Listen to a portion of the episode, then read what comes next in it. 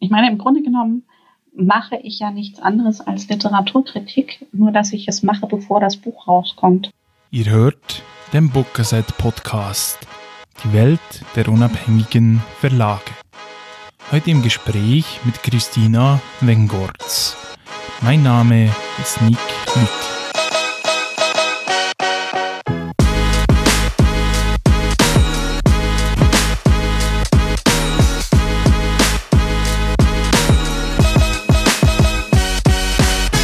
Bist ja eigentlich promovierte Historikerin. Wie kommt es, dass du schlussendlich im Verlagswesen und genauer im, im Lektorat und im Korrektorat gelandet bist? Das ist eigentlich ein Zufall. Natürlich habe ich irgendwie ähm, nicht all die Jahre promoviert, einfach nur, weil ich Lust hatte. Natürlich wollte ich ursprünglich mal eine akademische Karriere auch anstreben, habe dann aber in der Zeit gemerkt, dass es nicht so mein Ding ist. Vor Dingen dieser ganze Wissenschaftsbetrieb und habe mir aber gesagt, ich mache diese Promotion trotzdem fertig für mich. Wusste aber schon, ich möchte irgendwie was anderes machen. Dann dachte ich so, ja, was macht man denn so als Geisteswissenschaftler? Ja, was mit Medien, Bücher, Literatur haben mich immer interessiert.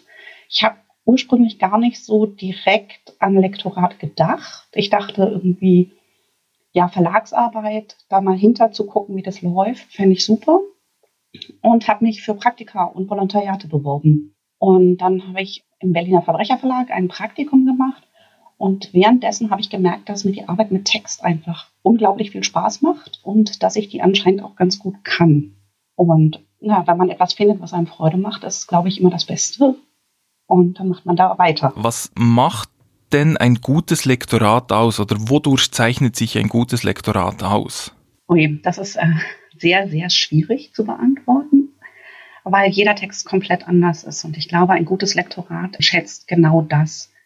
In einem guten Lektorat wird erkannt, was die der Autorin machen möchte mit dem Text, wo er hin soll, was die Besonderheiten des Textes sind und lässt die bestehen bzw. verstärkt die. Es ist also erstmal ein Erkennen, was denn ein Text überhaupt will und was er macht und was er braucht ja, wie soll so ein Text funktionieren? Passt die Handlung, passt die Figurenentwicklung, passt das Sprachniveau? Das ist auch ganz oft sehr wichtig.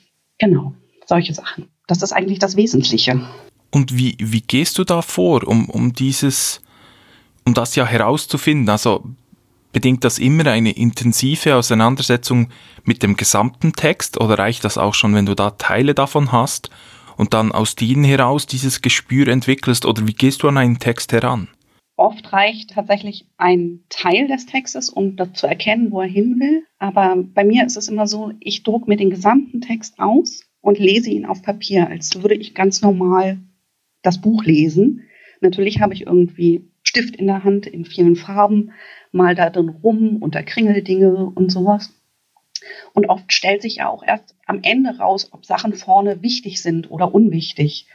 Ich glaube, jeder kennt das berühmte Gewehr von Tschechow, das im ersten Akt an der Wand hängt. Und da muss man halt gucken, wird dieses Gewehr gebraucht oder wird das nicht gebraucht? Und das muss man dann im Kopf haben. Ich mache mir viele Notizen dabei, habe natürlich eine Liste. Ja, gucke eigentlich erstmal den Text als Ganzes an, aber natürlich gibt es da immer Unterszenen, die man dann vielleicht zwei, dreimal liest und guckt, okay, das ist jetzt eine Gesprächssituation, irgendwie klingt das nicht gut. Woran liegt das jetzt in dieser Szene konkret? Erstmal den Text als Ganzes erfassen und sich eben auch, ähm, das ist sehr wichtig, in diese sprachlichen Besonderheiten, die jeder hat, einlesen. Und so, sobald du diese erkannt hast, dann, dann weißt du, jetzt kann ich das durchziehen für den Rest des Romans und, und dann ist das Lektorat dann auch quasi sich diese Stilmittel herauszupicken und die dann auch wiederum zu suchen und konsequent einzusetzen. Kann man das so sagen? Mm, es ist eher so, zum Beispiel, man hat eine Geschichte von einem kleinen Mädchen, das aus der Geschichte, aus der Perspektive dieses Mädchens erzählt wird. Dann ist es total wichtig, dass da auch kindliches Denken ist und kindliche Begriffe sind und eine kindliche Perspektive, dass bestimmte Dinge eben nicht verstanden werden können von dem Kind, das erzählt. Und solche Dinge dann durchzuhalten und zu gucken, ob das hinhaut. Vielleicht da als, als Beispiel, ich habe bei dir auf deiner Webseite gelesen, hast du, du hast kürzlich das Lektorat für äh, Jorge Pederson gemacht und dort hattest du im, im Text kurz geschrieben, dass es auch Plotlücken zu füllen gab. Wie, was heißt das? Was muss ich mir da vorstellen? Nee, in diesem Fall ist es ja ein, ein Thriller und manche Dinge haben sich, ich meine, das ist ein Übersetzungslektorat gewesen, also es war sogar noch mal ein Tickchen schwieriger, weil ich natürlich auch nicht mit dem Autor direkt zusammengearbeitet habe, sondern mit der Übersetzerin. Aber woher weiß eine Figur wann was? Muss ja zum Beispiel erklärt werden. Und wenn da was fehlt, muss man dann sich an die Übersetzerin beziehungsweise die dann an den Autor wenden und die muss sagen, hier fehlt was, da müsste das und das rein. Oder Andererseits, der Roman ist sehr stark mit Datum und Uhrzeit gegliedert, jeweils jede Szene. Wenn die nicht hinhauen, also die, dann steht da um 14 Uhr und dann kommt eine endlose Szene und er rennt stundenlang durch die Stadt und die nächste Szene mit der gleichen Figur ist um 15.30 Uhr. Solche Dinge muss man dann beachten. Und das muss man dann eben im Zweifelsfall auch im Übersetzungslektorat nochmal machen.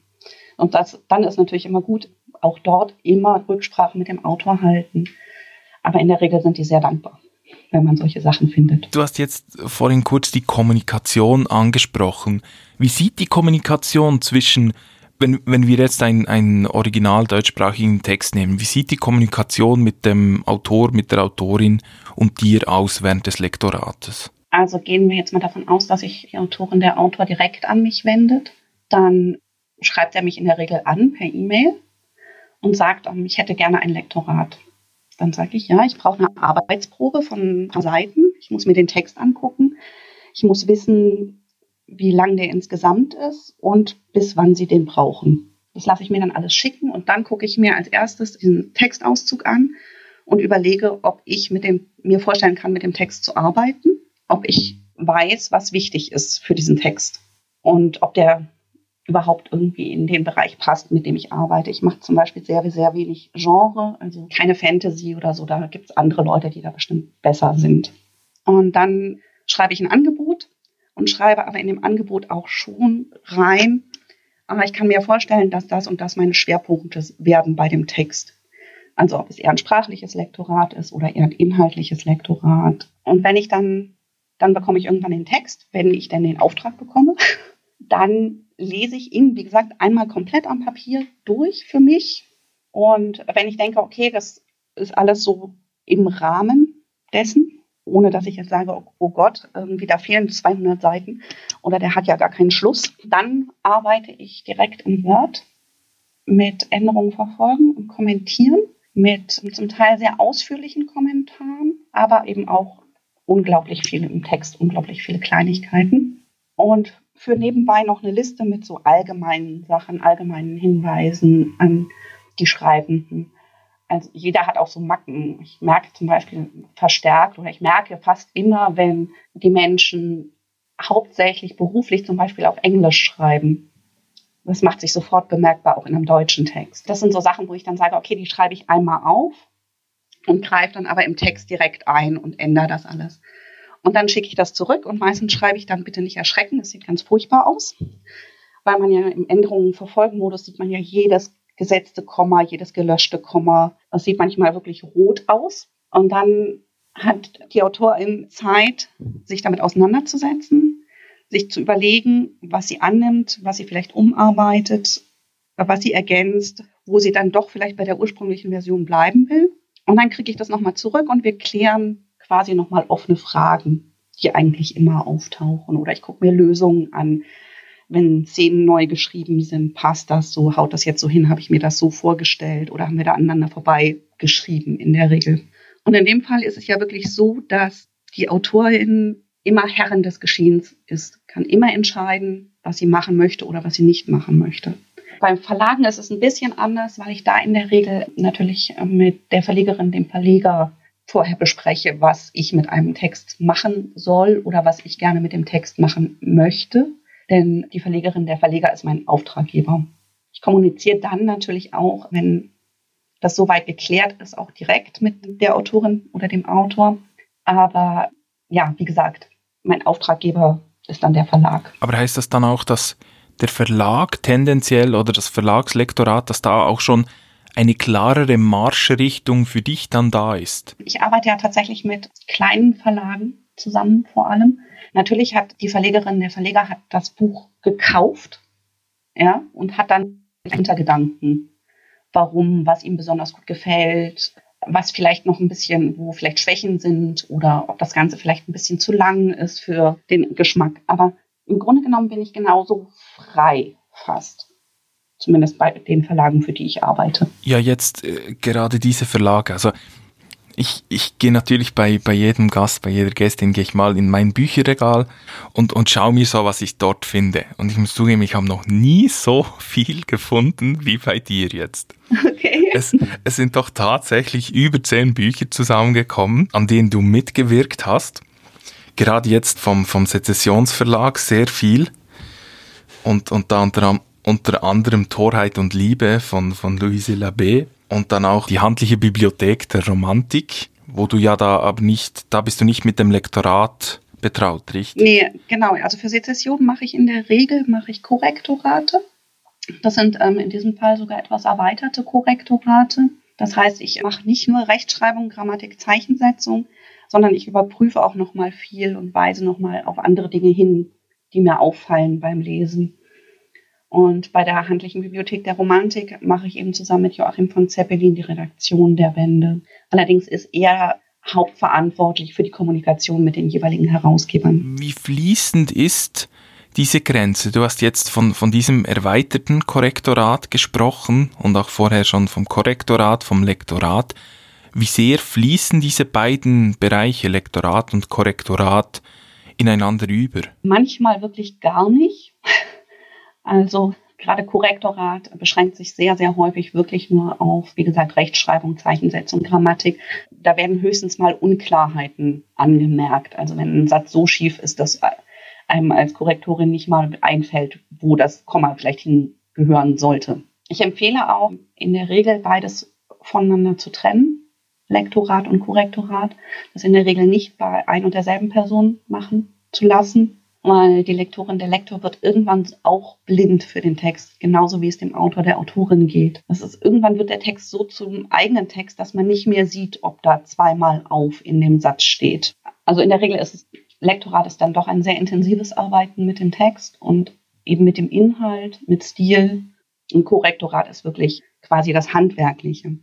Und dieses erweiterte Korrektorat ist halt, ich mache eigentlich Korrektorat, und da liegt auch der absolute Schwerpunkt drauf, also dass ich ähm, Rechtschreibung, Zeichensetzung und sowas überprüfe. Aber wie das dann so ist, man, man, auch dabei schaltet man den Kopf ja nicht komplett aus. Man fängt an, Dinge nachzurecherchieren oder es fällt einem auf, oder es, da war doch irgendwie was anders. Und das merke ich dann natürlich auch an. Aber dann ist schon eigentlich hauptsächlich das Korrektorat die Aufgabe und dann das andere, wie gesagt, das kommt genau. noch so mit. Das kommt noch mit dazu. Genau. Wie muss ich mir einen lektorierten Text vorstellen? Ist der, also die, die Eingriffe, die du da dann vornimmst, sind das kleine Eingriffe oder sind das manchmal auch wirklich, also das, das finde ich noch so spannend, die, die Integrität des Textes, wer, wie, wie sehr wie, darf die dann in dem Sinne von dir angegriffen werden? Das ist also das ist ja genau die Rolle, schwierige Rolle, die Lektorinnen haben. Wir arbeiten zum Teil sehr, sehr intensiv mit den Texten. Manchmal sind ganze, ja, manchmal sind Abschnitte von uns, die haben wir formuliert. Wir kürzen zum Teil Texte bis zu 25, 30 Prozent zusammen. Wir machen Vorschläge zur Figurenentwicklung und sowas. Und gleichzeitig treten wir komplett zurück. Also, und die großen Verlage schreiben ja in der Regel auch die Lektorinnen nicht rein in, ins Impressum, was auch ein Schutz ist. Für mich ist es, ich stehe zu meiner Arbeit und wenn es dann heißt, okay, hier hat das Lektorat versagt, dann weiß halt jeder, okay, ich habe versagt. In der Regel treten wir halt hinter den Autor zurück und tauchen nicht auf. Aber hängt, hängt dieses Versagen nicht auch mit der Auffassung dessen zusammen, was man, was man unter, was man unter dem Lektorat versteht? Weil dass man beispielsweise einen Zeitfehler, also das, das, Beispiel, das Beispiel, das du von, von Pedersen geschildert hast, dass, dass etwas zu einer falschen Zeit spielt. Natürlich könnte das im Lektorat auftauchen, aber schlussendlich ist es ja immer auch Sache der Autorin, des Autors, die ja schlussendlich den Text verantworten, deren Name ja auch ganz groß dann auf dem Cover steht. Ja, ich glaube, es ist ein, es ist ein Zusammenspiel von Autorin und Lektorin das gehört zusammen. Und in der Regel ist es auch eine sehr intensive Zusammenarbeit und ein gegenseitiges Vertrauen, so wie eben auch AutorInnen darauf vertrauen, dass es Menschen gibt, die sich mit diesem Text nochmal beschäftigen. Was eben die, was dann eben auch die Krux ist bei diesen Verlagen, die sich von den AutorInnen bezahlen lassen, damit sie die veröffentlichen und dann nichts mit dem Text machen quasi außer da eine ISBN hinten drauf kleben. Aber dann kann man schon sagen, dass das Lektorat auch ein, ein sehr kreativer Prozess ist eigentlich. Ja, und in Deutschland sind nicht umsonst Belletristik-LektorInnen in der Künstlersozialkasse. Also das Lektorat wird als künstlerische Tätigkeit aufgefasst. Und was natürlich auch noch wichtig ist, je nachdem, was man macht, also aber auch in der Belletristik ist es zum Beispiel sehr wichtig, Dinge zu überprüfen. Also Fact-Checking zu machen. Natürlich jetzt nicht irgendwie, wenn irgendwas in einer rein fiktiven Umgebung spielt. Aber es gibt ja nun genügend Dinge, die auch tatsächlich verortet sind irgendwo. Und das dann zu überprüfen, dass zum Beispiel in dem Berlin-Roman man nicht irgendwie von der Schlossstraße in Steglitz nach fünf Minuten Fußweg auch unter den Linden steht oder sowas. Was eben einen auch als Lektorin dann manchmal in sehr interessante Städte führt, viel mit Stadtplänen hantieren lässt ja, solche Dinge macht man. Du hattest äh, vorhin auch noch das Übersetzungslektorat angesprochen. Wie unterscheidet sich ein Übersetzungslektorat vom normalen Lektorat in dem Sinn? Nee, im Übersetzungslektorat ist ja in der Regel das Buch schon mal erschienen. Und der Verlag erwirbt quasi das Recht, das übersetzen zu lassen und dann so zu veröffentlichen. Er erwirbt nicht das Recht, einzugreifen da muss dann immer der Autor kontaktiert werden. Und das heißt, ich habe natürlich auch als Lektorin nicht so viel Freiheiten. Also ich kann jetzt nicht auf die Idee kommen und sagen, oh, das ist mir jetzt aber alles zu lang. Ich streiche das mal um 20 Prozent zusammen. Da ist vor allen Dingen meine Aufgabe, dass der Text auf Deutsch und für die deutschen LeserInnen funktioniert. Und am besten ist es tatsächlich, nicht allzu viel ins Original reinzugucken, je nachdem, ob man die Sprache kann oder nicht, um sich nicht zum Beispiel, wenn es ein englisches Original ist, zu sehr an den englischen Satzbau zu gewöhnen. Das ist genau meine Aufgabe, genau das alles rauszuschmeißen. Dass dann Dinge halt keinen Sinn machen, sondern Sinn ergeben und vielleicht dann doch ein Nebensatz mehr vorkommt als im englischen Original. Aber das, das stelle ich mir dementsprechend sehr, sehr schwer vor, dass man ja eigentlich, eigentlich muss man da ja einen Text beurteilen, auch auf, auf die Güte seiner Übersetzung in diesem Sinne, ohne dann wirklich am Original arbeiten zu können. Und wie gesagt, oftmals ist es natürlich dann auch noch eine Sprachbarriere, die ist sowieso verunmöglicht. Da muss man dann wirklich sehr vertrauensvoll auch mit dem jeweiligen Übersetzer zusammenarbeiten, sich im Zweifelsfall das erklären lassen, was da im Original tatsächlich steht und dann gemeinsam Lösungen finden gerade wenn man die Ursprungssprache nicht selber spricht. Und heißt das dann auch, dass, dass ein Übersetzungslektorat sehr viel sprachlich fokussiert ist und weniger auf den Inhalt fokussiert, respektive wenn es inhaltlich ist, dann, dann muss dann immer schon wieder dieser Weg zur Autorin, zum Autor gegangen werden. Ja, Übersetzungslektorat ist in der Regel eher sprachlich. Natürlich müssen Dinge gefunden werden, genauso wie beim normalen Lektorat, also Dinge, die nicht funktionieren. Dinge, die man eventuell erklären muss, wo es einfach für den, wo der mexikanische Autor eben ja weiß, was das ist, aber der deutsche Leser nicht unbedingt. Da muss dann vielleicht nochmal ein Halbsatz eingefügt werden, um das zu erläutern oder so. Also entsteht das dann beispielsweise, also, weil das liest man ja, wenn man Übersetzungen aufmerksam liest, äh, findet man das manchmal genauso diese Halbsätze oder diese Einschübe, die, die etwas in der Ursprungskultur sehr Vertrautes er erklären oder, oder dem ja, anderssprachigen Leser, der Leserin zugänglich machen. Also sind das häufig dann Dinge, die, die erst im Lektorat Eingang finden oder kommt das oft auch schon in der Übersetzung selbst? Das kommt oft in der Übersetzung selbst, weil die UbersetzerInnen sich ja auch äh, sehr, sehr starke Gedanken machen. Das ist ja auch nochmal ein sehr, sehr schwieriger Prozess, gerade solche Sachen dann zu übersetzen. Ja, das heißt, sie haben das dann nachgeschlagen in der Regel, weil die das ja auch nicht unbedingt kennen ob das jetzt irgendwie eine weite weiße Kopfbedeckung ist oder sowas. Die haben, sind ja da auch mit einem Wort konfrontiert, dass sie erstmal nachschlagen. Und in der Regel kommt sowas oft von den ÜbersetzerInnen. Und dann ist es natürlich das Ziel, gerade diesen typisch erklärenden Halbsatz vielleicht ja nicht ganz so typisch erklärend Wikipedia-mäßig äh, klingen zu lassen, sondern sich zu überlegen, wie man das vielleicht ob man einen Teil Information vielleicht in den Satz vorher nimmt oder so. Oder ob es sich anders auflösen lässt. Ich habe letzte Woche mit, mit Katja Kassing äh, gesprochen, die eine der wenigen Übersetzerinnen ist, die, die auf Deutsch aus dem Japanischen übersetzen. Mhm. Und sie hat da gesagt, dass es oder dass schlechte oder nicht so gute Übersetzungen aus dem Japanisch häufig sehr geschwätzig sind, weil, weil Japanisch als Sprache sehr viele redundante Informationen erhält. Also man, man, man geht gehend so, so in diese Richtung, oder? Also hast du das auch, dass du so für gewisse Sprachen auch so dieses Gespür hast, wo du dann merkst, das sind jetzt Eigenheiten der Sprache, die sich hier noch ins Deutsche geschlichen haben. Gibt's das? Das kann ich jetzt so spezifisch nicht sagen. Also wie gesagt, aus dem Englischen ist es klar, da merkt, glaube ich, fast jeder, der mit Sprache arbeitet, die Besonderheiten, die sich dann da fortsetzen. Ansonsten kann ich das nicht so wirklich sagen. Nee, kann ich nicht sagen. Mich würde noch interessieren, wir, wir, haben ja jetzt schon viel über die Sprache gesprochen. Was, was hast du für einen Zugang zur, zur Sprache und natürlich gerade zum, zum Deutschen? Das Lesen.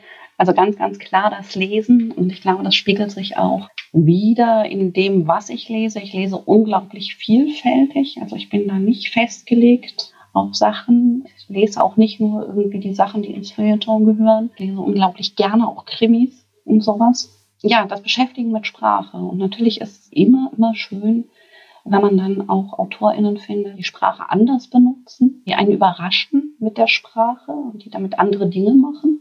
Ja, ansonsten, du hast ja gesagt, ich bin Historikerin, aber ich habe natürlich über ein sehr literaturwissenschaftliches Thema eigentlich promoviert, auch wenn es in diesem Fall Latein war.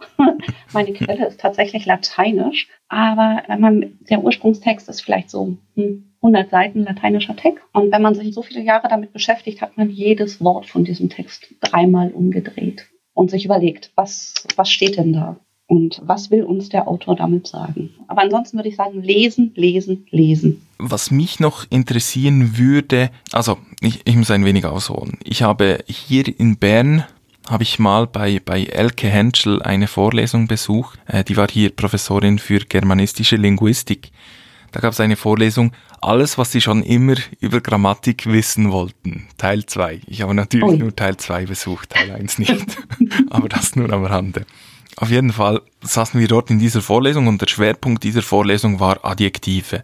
Also das ganze Semester ging es eigentlich hauptsächlich um die Bestimmung Bestimmung von Adjektiven und die Abgrenzung und so weiter. Und das Fazit von ihr war dann eigentlich, dass sie nicht genau sagen könne, was nun genau ein Adjektiv sei. Aus dem einfachen Grund, dass wenn man wenn man es rein nur fürs Deutsche definieren wolle, dann geht dann sagt man einfach, ja, sind schlussendlich sind es die Wörter, die die am Stamm deklinieren, ja, und und nimmt noch ein, zwei sonstige Eigenschaften dazu und dann hat man's. Aber sobald man schon nur das Englische dazu nimmt, wird schwierig, weil dann hätte das Englische natürlich keine Adjektive. Und ihr Sprachverständnis war so, dass eben diese, dass eine Definition von, von diesen grundlegenden Wortarten, dass die eigentlich auch über die Sprachen hinweg funktionieren sollte. Also dass das englische Adjektiv, weil bei einer Übersetzung ist es ja auch so, dass aus dem englischen Adjektiv wird ja auch ein deutsches Adjektiv. Dementsprechend sollte man da ja schon möglicherweise eine, eine gemeinsame Übersetzung, also eine gemeinsame Definition finden können. Und was, was ich daran so spannend fand, war, dass diese Frau, die sich ihr ganzes Leben lang mit der Sprache, ich meine, sie hat eine der drei Grammatiken, die es gibt, zur deutschen Sprache geschrieben, die sich so intensiv damit auseinandergesetzt hat, dass auch sie dann schlussendlich sagen musste, so genau kann ich es nicht sagen. Dir, nehme ich an, begegnet das ja jeden Tag bei deiner Arbeit. Wie gehst du mit, mit dieser Dynamik, mit dieser Ungenauigkeit auch oder, oder Unbestimmtheit oder Unterbestimmtheit der Sprache um? Ich muss sagen, sehr intuitiv. Erstmal darf Sprache fast alles in der Literatur. Einem Sachbuch sehe ich das ein bisschen anders. Es dürfen Worte erfunden werden. Es dürfen grammatikalische Strukturen gebrochen werden, wenn sie bewusst gebrochen werden. Nicht jeder, der keinen geraden Satz schreiben kann, macht das aus Kunst oder aus Stilwillen. Aber es, wie bei vielen Dingen, wenn man die Regeln kennt, kann man sie auch brechen. Und eigentlich finde ich das sehr, sehr spannend, wenn mir solche Texte begegnen. Ist aber nicht so oft der Fall.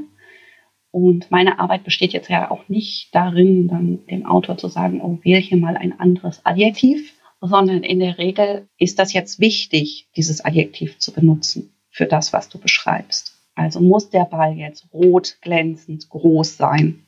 Oder reicht das nicht einfach nur, das ist ein Ball oder ein roter Ball? Also das muss ich mir überlegen eher im Text. Ich sehe deinen Punkt. Also es geht weniger darum, was mit der Sprache alles möglich ist, sondern, also das geht ja wieder auf das zurück, was du zu Beginn gesagt hast, dass, dass es eigentlich darum geht, den Stil und die Eigenheiten einer Autorin, eines Autoren festzumachen und die dann entsprechend im, im Text gezielt einzusetzen. So. Ja, also vielleicht auch gar nicht mal unbedingt zu häufig, aber wenn dann der Text mit diesem, mit diesem Stil bricht, das aufzuzeigen. Ich meine, man muss sich das vorstellen, viele Bücher werden nicht einfach ein Stück runtergeschrieben, sondern sind die Arbeit von vielen, vielen Jahren, in denen mal das eine Kapitel, vielleicht lag das eine Kapitel auch schon zehn Jahre in der Schreibtischschublade und wurde dann rausgeholt und endlich ist der Roman darum entstanden.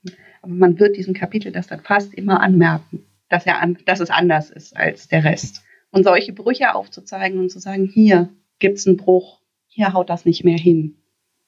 Das ist wichtig. Jetzt, du hattest das auch schon angesprochen, du, deine Arbeit, die findet ja ein, ein die ist zwar sehr kreativ und, und stark involviert in den Text, der schlussendlich dann im gedruckten Buch landen wird, aber es ist auch eine Arbeit, die im Hintergrund stattfindet.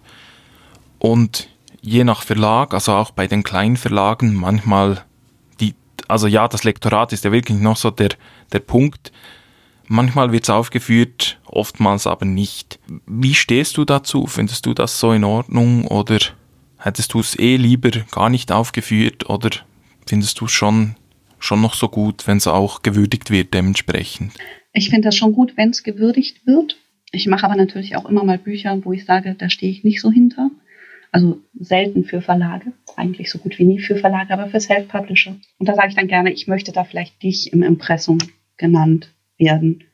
Und bei anderen frage ich dann explizit, ob sie mich vielleicht im Impressum anführen können. Das hat auch was mit, damit zu tun, dass man zwar jeden Text besser machen kann, aber viele Texte viele, viele Überarbeitungen bräuchten, die ich gar nicht leisten kann. Also man kann auch einen sehr guten Text noch ein Stückchen besser machen. Aber aus einem schlechten Text einen sehr guten zu machen, ist unglaublich schwierig. Für mich als Selbstständige ist die Sichtbarkeit durchaus wichtig mit meiner, ja, dass die Leute sehen, was ich arbeite, was ich für Bücher mache, wie die Bücher sind und wie die geworden sind, ob sie mir ihre Texte anvertrauen wollen. Ja, das, also das wäre natürlich der, der nächste Punkt, dass ich kenne kaum oder, oder ich wüsste jetzt ehrlich gesagt kaum andere Lektorinnen, Lektoren, die eine solche Social Media Präsenz haben wie, wie du jetzt. Also ich glaube, jeder, der dir folgt in den sozialen Medien, wird hoffentlich schon einmal dein wunderschön farblich geordnetes Bücherregal gesehen haben. Mit all diesen Büchern, an denen du mitgearbeitet hast. Und wie gesagt, es sind jetzt da einige zusammengekommen und was ich auch schön finde, so sehr viele Indie-Darlings. Also ich habe nur ein paar Verlage herausgestrichen, aber beispielsweise der Verbrecherverlag, dann der Sezessionsverlag, über den wir schon hatten, Volland und Quist, der Googles Verlag, aber jetzt auch Elster und Elster Salis, die ja neu zusammengeschlossen sind. Also sehr viele auch, auch unabhängige Verlage. Ist dir das auch wichtig oder ist das auch, hängt auch hauptsächlich damit zusammen, dass es halt die Verlage sind, die anklopfen. Naja, ich habe ja lange, ich habe nach meinem Praktikum ja noch ein Volontariat für den Verbrecherverlag gemacht und dann am Anfang, vor allem in meiner Selbstständigkeit, noch viel für den Verbrecherverlag gearbeitet. Dort auch zum Beispiel Messestätten betreut, jahrelang. Und da lernt man natürlich die Kollegen kennen. Die kommen an den Stand und unterhalten sich. Und irgendwann habe ich dann halt auch immer gesagt, ich bin übrigens selbstständig, auch wenn ich hier gerade mit meinem Verbrechervisiten Kartenschild stehe, weil ich den Stand betreue. Ja, und irgendwann lernt man sich halt kennen und unterhält sich. Und das heißt, das ist die einfachste Form natürlich, irgendwie zu sagen, hier bin ich. Und das ist immer, ich glaube, die Leute vergeben lieber Aufträge an Menschen, die sie kennen, als an Unbekannte. Und man muss dann auch sagen, dass gerade die kleineren Verlage untereinander sehr genau wissen, was die anderen Verlage für Bücher machen, die auch sehr häufig gut kennen und reingeguckt haben, wissen, wie da die Qualität ist. Und dann ist es natürlich so, dass ich dort eine ganz andere Freiheit habe, mit dem Text zu arbeiten, als mit großen Publikumsverlagen. Mir wird äh, sehr, sehr viel Vertrauen geschenkt von den Verlegerinnen und Verlegern, dass, dass ich das mache. Wie gesagt, da werden mir Freiheiten gewährt, die ich unter Umständen in anderen Verlagen nicht hätte. Wie ist das mit, mit der literarischen Qualität eines Textes? Also gibt es Fälle, wo du sagen musst, dass du diesen Text, also jetzt rein als, als Leserin, dass dir dieser Text eigentlich nicht gefällt und die du dann trotzdem lektorierst? Oder gibt es das eher selten? Von den Verlagen selten, passiert aber auch mal, wo ich dann auch mal frage, warum? also es ist auch tatsächlich so, dass ich von den Verlagen vorher in der Regel keine Leseprobe habe, also den Text nicht beurteile, sondern denen vertraue aufgrund ihres Programms und weil die ja die machen sich ja Gedanken, welche Bücher sie in ihr Programm nehmen. Und dann frage ich, und dann heißt es ja aus den und den Gründen. Ich weiß, der Text ist schwierig. Was können wir denn damit machen? Und dann versuche ich aus diesem Text das Beste rauszuholen. In Absprache mit dem Verlag und dem Autor, der Autorin. Aber ich, ich nehme an, dass das hängt ja auch, also jetzt beim Verbrecherverlag oder bei Sezession, für die du schon sehr viel gearbeitet hast, die werden ja auch wissen, das ist jetzt ein Buch, das werden wir Christina Wengorts geben und das ist ein Buch, das geben wir vielleicht an jemand anderes weiter, denke ich. Genau so ist es. Ja, wir müssen jetzt noch unbedingt über ein Mammutprojekt von dir sprechen, über ein... Oh ja. Du kannst dir schon vorstellen, was kommt. Ja, ich habe hab da so eins. es geht da um ein siebenbändiges Werk. Das Büro von J.J. Voskuil stammt aus dem Niederländischen ursprünglich ist im Verbrecherverlag erschienen. Also, das finde ich auch noch so spannend. Das Buch hat ja eigentlich, der erste Band erschien ja ursprünglich bei CH Beck, also bei einem großen Publikumsverlag. Die Serie wurde dann aber nie fortgesetzt. Und ich kann mir schon vorstellen, wieso. Weil, wenn man hört, um was es in diesem Buch geht, dann ist es schon zumindest leicht wahnsinnig, wenn man mich fragt. Also es geht um, um eben dieses Büro, und es ist eigentlich, es sind, was sind 7000 Seiten oder so insgesamt? Ja, mehr sogar vielleicht, ja. Übers niederländische Beamtentum. So kann man das vielleicht zusammenfassen. Und ich habe den ersten Band gelesen, weiter bin ich leider noch nicht. Die anderen Bände sind jetzt auf dem postalischen Weg, also ich bin auch ganz begeistert. Aber eigentlich, wenn man das Buch liest und, und die Zusammenfassung sich anschaut, denkt man, meine Güte, wer will denn das lesen? Es passiert halt nichts und das ist so schön. Also ich habe immer gesagt, der Reiz macht auch genau das aus. Also, weil ganz ehrlich, in welchem Leben passiert denn tagtäglich irgendwas? Ähm, explodieren Autos oder kommt jeden Tag die große Liebe vorbei oder spielen sich Dramen ohne Ende ab? Äh, das normale Leben ist einfach normal vor allen Dingen. Es gibt kleine Veränderungen, es gibt kleine Dinge, aber man merkt das, wenn man zum Beispiel mit Freunden telefoniert, mit denen man, von denen man lange nichts gehört hat. Telefoniert man vielleicht nach einem Jahr das erste Mal wieder und gibt's was Neues? Hm, nö, eigentlich nicht. Eigentlich nicht. Während wenn man jeden Tag mit den Freunden telefoniert, dann unterhält man sich darüber, dass man gerade irgendwie was total Leckeres gekocht hat oder welchen Film man gesehen hat oder so. Das ist dann was Neues. Also wie gesagt, ich finde es ein, ein wunderbares Buch, zumindest der erste Band. Die anderen äh, sechs, die, die kann ich noch nicht beurteilen, das wird dann noch kommen, aber ich habe keine große Angst, dass das nicht genauso schön sein wird. Wie kam es zu diesem Projekt? Für den Verbrecher Verlag als kleiner, unabhängiger Verlag, das ist ja auch nicht ein Projekt, das man einfach so stemmen kann.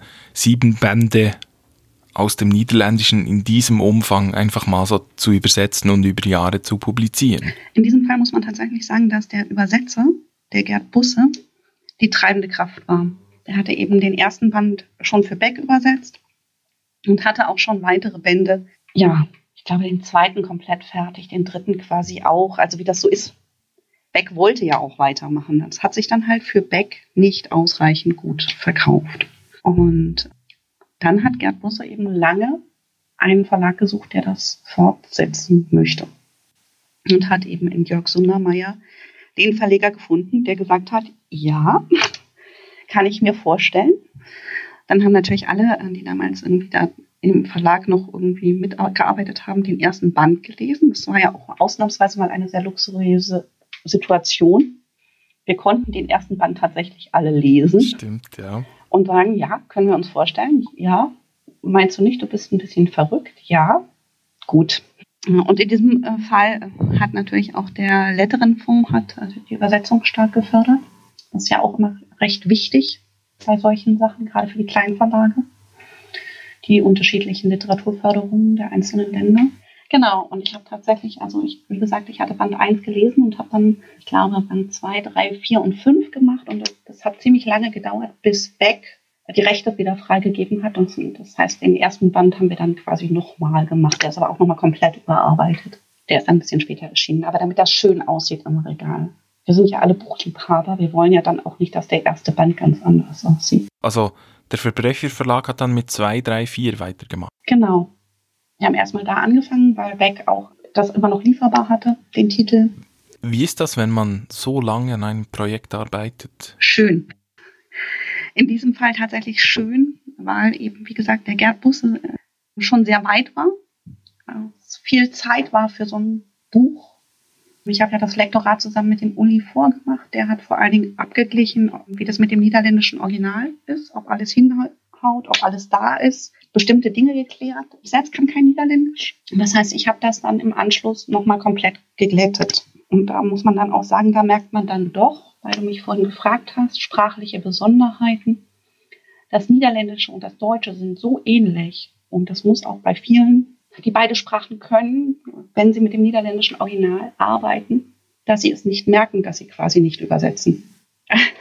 Also dass da quasi die gleich, genau die gleiche Formulierung nur und wo man dann eben merkt, okay, das sind einfach Besonderheiten, die kommen auch immer wieder in der Formulierung. Aber dann habt ihr euch das Lektorat also nicht aufgeteilt, nicht du hast Band 2 gemacht, er Band 3, sondern es war wirklich ein, ein Doppellektorat in dem Sinne. Ja, genau. Wir haben ein Doppellektorat gemacht und dafür dann gab es so gut wie kein Korrektorat mehr. Aber das also liegt auch daran, dass sowohl der Gerd Busse als auch der Uli Vor sehr sorgfältig arbeiten und wir das durch diese vielen Bearbeitungsschritte fast fehlerfrei hatten. Wir ärgern uns natürlich alle zu Tode, wenn, sie, wenn sich da noch ein Fehler drin findet. Aber jedes gute Buch hat mindestens einen Fehler. Ja, würde ich auch sagen.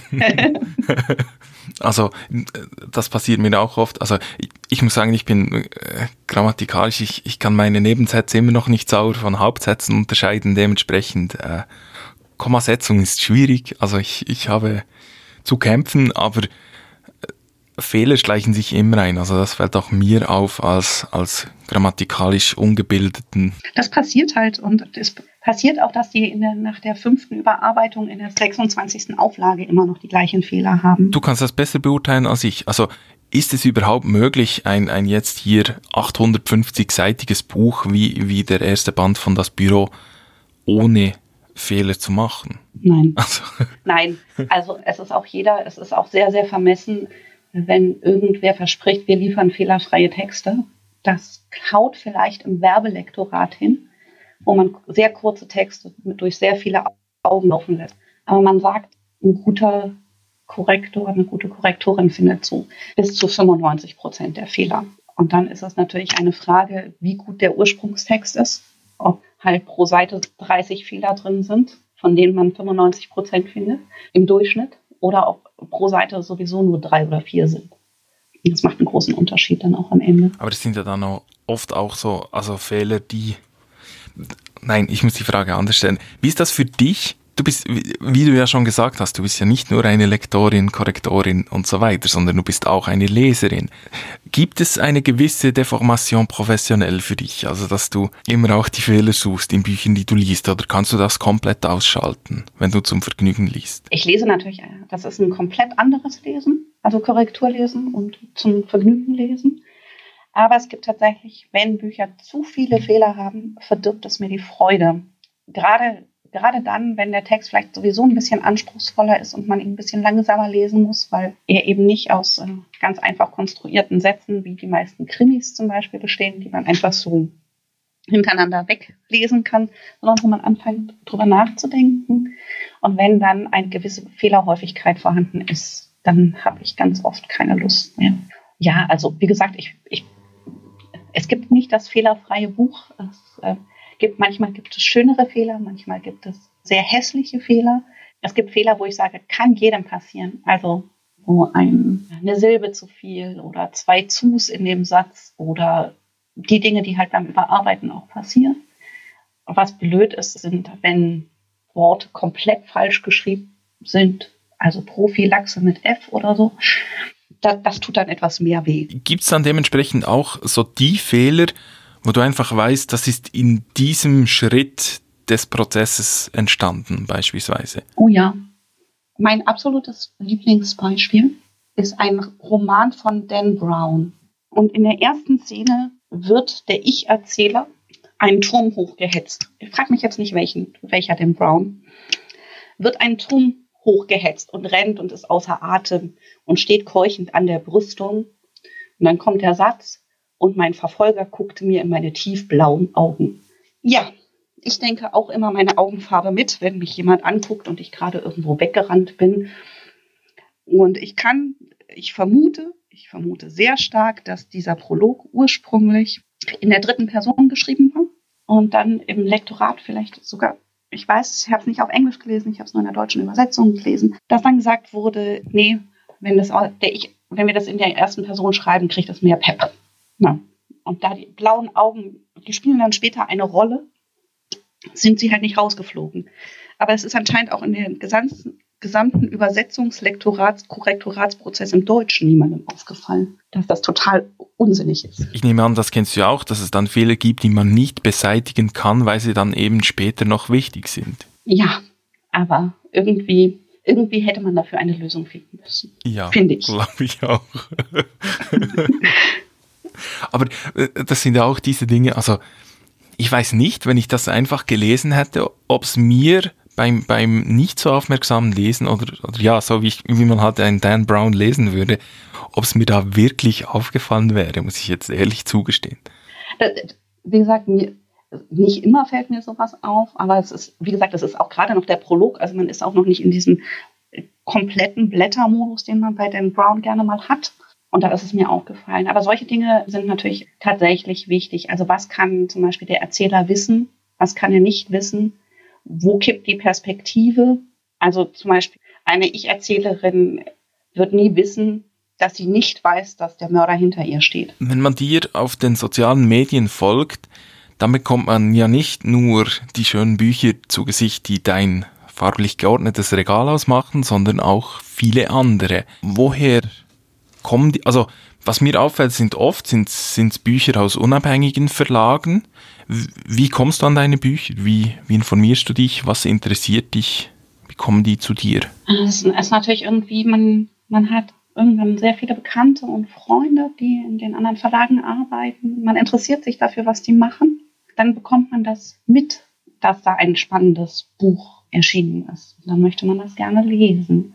Und ich bin Natürlich habe ich auch meine LieblingsautorInnen bei den großen Verlagen, wo ich auch genau darauf warte, dass jetzt das neue Buch endlich von kommt. Aber sonst bin ich nicht so auf unbedingt, muss nicht immer unbedingt die Neuerscheinung sein, die gerade im Feuilleton hoch und runter besprochen wird.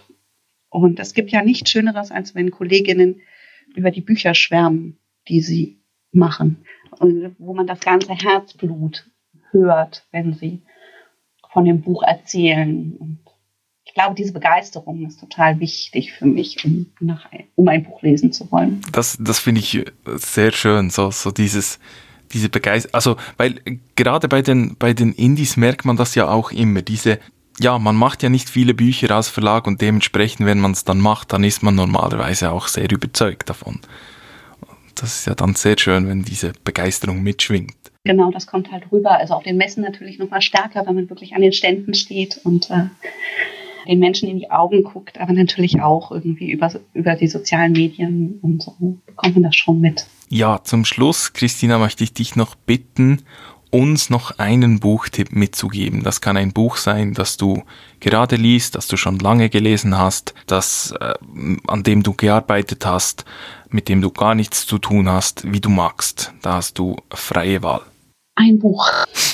Entschuldige, ich lache jetzt, weil die Re Reaktionen, die waren immer die, das war immer dieselbe bei allen. Daran, ich glaube, daran erkennt man Büchermenschen, wenn man ihnen sagt, dass sie nur einen Tipp geben sollen.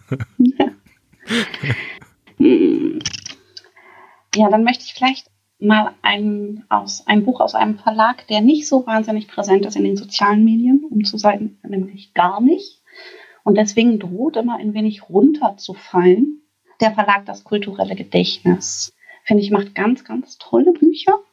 Und wenn ich jetzt eins empfehlen sollte, dann vielleicht Alfred Neumann.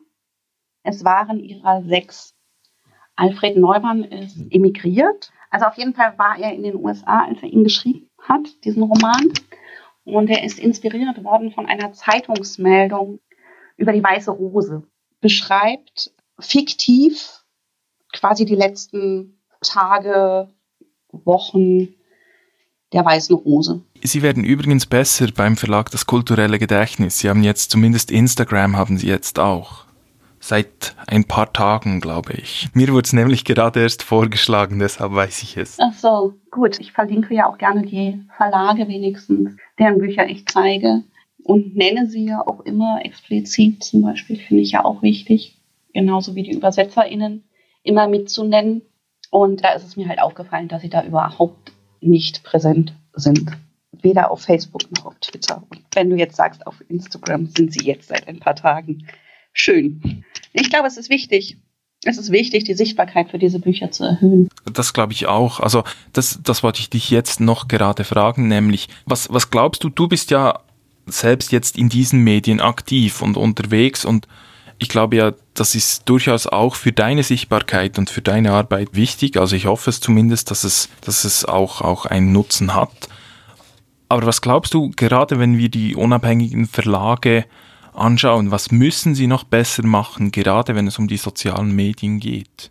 Ja, etwas, was natürlich total schwierig ist, was mir auch selber schwer, fällt, weil ich eben auch nur eine bestimmte Zeit zur Verfügung habe, eigentlich noch sozialer werden in den sozialen Medien. Also eben nicht nur die eigenen Projekte, die eigenen Veranstaltungen bewerben, mehr Interaktion, vielleicht auch mal Dinge erzählen, die nicht nur das gedruckte, fertige Produkt betreffen, sondern eben viel hinter, der Kul hinter den Kulissen zeigen. Die Dinge, die, glaube ich, viele interessieren. Also ich stimme dir da voll zu, weil ich, ich merke das selbst ja auch. Ich meine, bei mir, klar, der, der Blog ist mein Hobby, wie auch der Podcast jetzt, aber die sozialen Medien, die kommen halt dann erst danach und bei den Verlagen ist es ja ähnlich. Es kommen zuerst die Bücher und dann kommt erst der ganze Rest. Und es braucht unglaublich viel Zeit. Also ich habe das auch völlig unterschätzt, wie, wie viel Zeit schon nur ein, ein Instagram-Posting oder auch schon ein Tweet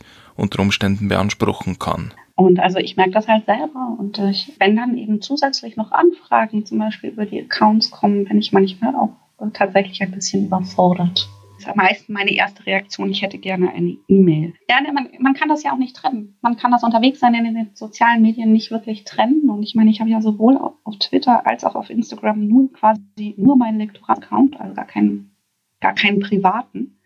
Aber natürlich verschwimmt das. Und ich glaube, dass das ist eben das, wo ich hoffe, dass meine Accounts nicht nur quasi das Produkt zeigen, sondern auch noch genug von mir und genug hinter den Kulissen zeigen, dass es den Leuten auch Spaß macht wenn ich einfach immer nur sagen würde, hier, neues Buch habe ich gemacht. Freut euch. Les mal. Ja, ja, ja, ich, ich, ich sehe deinen Punkt, aber ich, ich glaube, das macht die sozialen Medien auch so schwierig, denn im Grunde genommen, und das, das merke ich bei mir selbst, man denkt, es ist einfach, ja, ich habe hier dieses Twitter, ich schreibe ein paar Zeichen, ich habe Instagram, ich mache ein Foto und schreibe noch was dazu, fertig. So, aber es erfordert wahnsinnig viel Zeit, es erfordert Planung, man muss damit bewusst und geschickt umgehen. Man kann es nicht, also ich habe das Gefühl, gerade auf Instagram bei mir merkt man das, dass ich das halt nebenbei noch betreibe und der Hauptoutput von mir der Blog ist und der immer der Blog sein wird und dementsprechend die Leute auf Insta oder ja, das, das Engagement, wie man neudeutsch so schön sagt, sich dann entsprechend auch niederschlägt auf Instagram, wo ja eigentlich eben der Austausch stattfindet und dass die Accounts, die, wo ich sagen würde, die haben jetzt rein fototechnisch, muss ich mich vor denen nicht verstecken, mhm. aber die machen halt den Rest besser, ganz klar. Und die, die konzentrieren sich darauf und dementsprechend sehen dann auch die Followerzahlen und, und der Austausch und so weiter aus, ganz klar. Ja, aber wie gesagt, das ist halt unglaublich schwierig und ich glaube, dass es gerade in den kleinen Verlagen noch viel schwieriger ist, wo das ganz häufig nur ein oder zwei Leute sowieso machen, mhm. das eben auch noch zu machen. Was mich wundert, ist, dass es bei einigen großen Verlagen auch überhaupt nicht klappt. Wo ich immer denke, okay, die haben aber so viel, die haben eigentlich so viel Geld, was sie auch für Marketing in anderen Bereichen ausgeben und sowas. Ich glaube, die könnten ihre Social-Media-Kanäle auch oft noch besser bespielen. Was mich manchmal ein wenig stört, ist ja auch von den Verlagen, also ich, ich empfinde das zum Teil so, nicht, nicht mehr oft und es wird immer wie besser, ist mein Eindruck. Aber die Blogs und die Bookstagrammer und die Booktuber und was auch immer es da gibt, die werden schon nicht gleich ernst genommen, das muss man schon sagen. Empfinde ich. Und äh, verstehe mich nicht falsch, in den meisten Fällen durchaus berechtigt, aber es gibt ja durchaus auch einige, einige Leute, die zum Beispiel Jan Drees, der ja für den für Deutschlandfunk Kultur arbeitet, mhm. der macht ja auch auf seinem Blog immer auch noch ab und an Besprechungen beispielsweise. Also der ist professioneller Literaturkritiker und macht das auch auf einem Blog noch. Oder nehmen wir äh, Nicole Seifert von Nacht und Tag Blog, die promovierte Literaturwissenschaftlerin ist. Also die weiß ja auch, von was sie spricht. Ja. Und, und es gibt einige solche Accounts. Und dort finde ich manchmal, es, es gibt diese Indies, die, die haben das schon lange verstanden und die nutzen das ganz geschickt für sich aus. Und dann gibt es viele, die da noch sehr viel besser werden könnten. Das sehe ich auch so. Ich bin ja nun tatsächlich in der großartigen Situation, keine richtige Bookstagrammerin zu sein. In dem Fall, in dem Sinne, dass ich sie halt tatsächlich nicht bespreche und in der Regel auch versuche, tatsächlich das Foto relativ am Beginn meiner Lektüre zu machen. Was übrigens fast immer das größte Hindernis ist für Instagram, dass ich sehr oft anf anfange, Bücher abends zu lesen, wenn es total dunkel ist. was sich leider überhaupt nicht fotografieren lässt. Und ich dann irgendwann ähm, am nächsten Tag, tagsüber, während ich eigentlich am Schreibtisch sitze, dann mal aufspringe und denke so, jetzt musst du ein Foto machen. Aber das ist, war eben eine ganz bewusste Entscheidung für mich, dass ich sage, okay, ich zeige zwar allen, die es interessiert, jedes Buch, das ich lese, was mich übrigens auch Überwindung gekostet hat, zu sagen, okay, ich zeige jetzt wirklich jedes Buch, das ich lese, also auch den Krimi zwischendrin und nicht nur die geistigen Sachen. Genau, das war eben eine ganz bewusste Entscheidung, um eben auch gar nicht in dieses Fahrwasser zu kommen, oh, kriege ich jetzt dann Rezensionsexemplare zugeschickt, muss ich die dann rezensieren, muss ich da noch mehr reinstecken und was mache ich, wenn ich zwar die Verleger ganz toll finde, aber das Buch ganz furchtbar.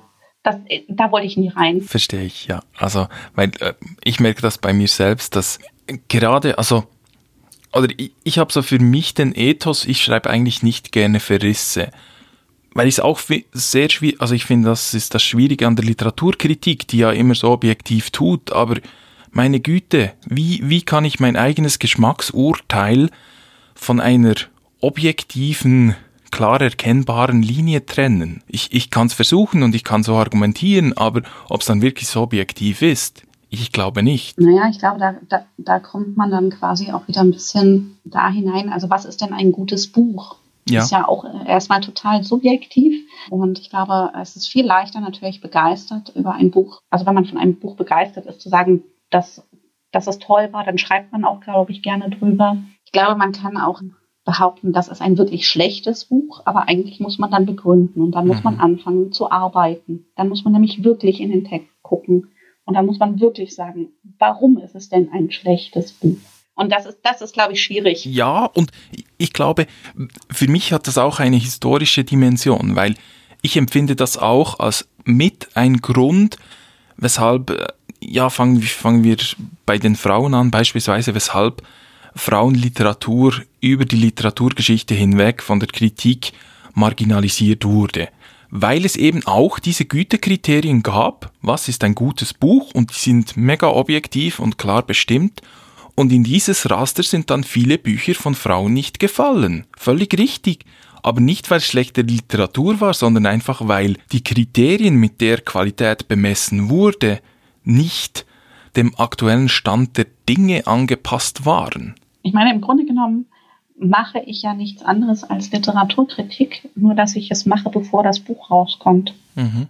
Also ich beurteile ja einen Text und muss dann, ich sage das auch meinen AutorInnen ganz oft, ich bin kein, ich bin niemand, der viel lobt. Also ich schreibe ganz selten mal an den Rand, oh, das ist aber schön. Weil mein, meine Aufgabe ist es, mich mit den Schwächen eines Textes auseinanderzusetzen. Und ich muss das natürlich auch verargumentieren können. Also ich muss dann auch sagen, wenn ich der Meinung bin, da müssen jetzt hier 15 Seiten raus. Ich muss genau begründen, warum die da raus müssen. Ich kann die einfach rausnehmen, sondern es muss am Ende muss es die Autorin, der Autor machen. Und das heißt, ich muss es begründen. Ja, und du, du musst es ja nicht nur begründen, sondern du musst es so gut begründen, dass es derjenigen Person, der am meisten am, an diesem Text liegt, dass es auch für die dann verständlich ist. Genau. Also von daher mache ich schon Literaturkritik nur auf einem, an einer anderen Stelle und das ist tatsächlich an der Stelle, an der noch die Verrisse entstehen. Aber die dann eben nicht in, in der Öffentlichkeit ausgetragen Nein. werden. Nein, eben nicht. Insgesamt ist es ja immer das Ziel, zusammen ein möglichst tolles Buch zu machen.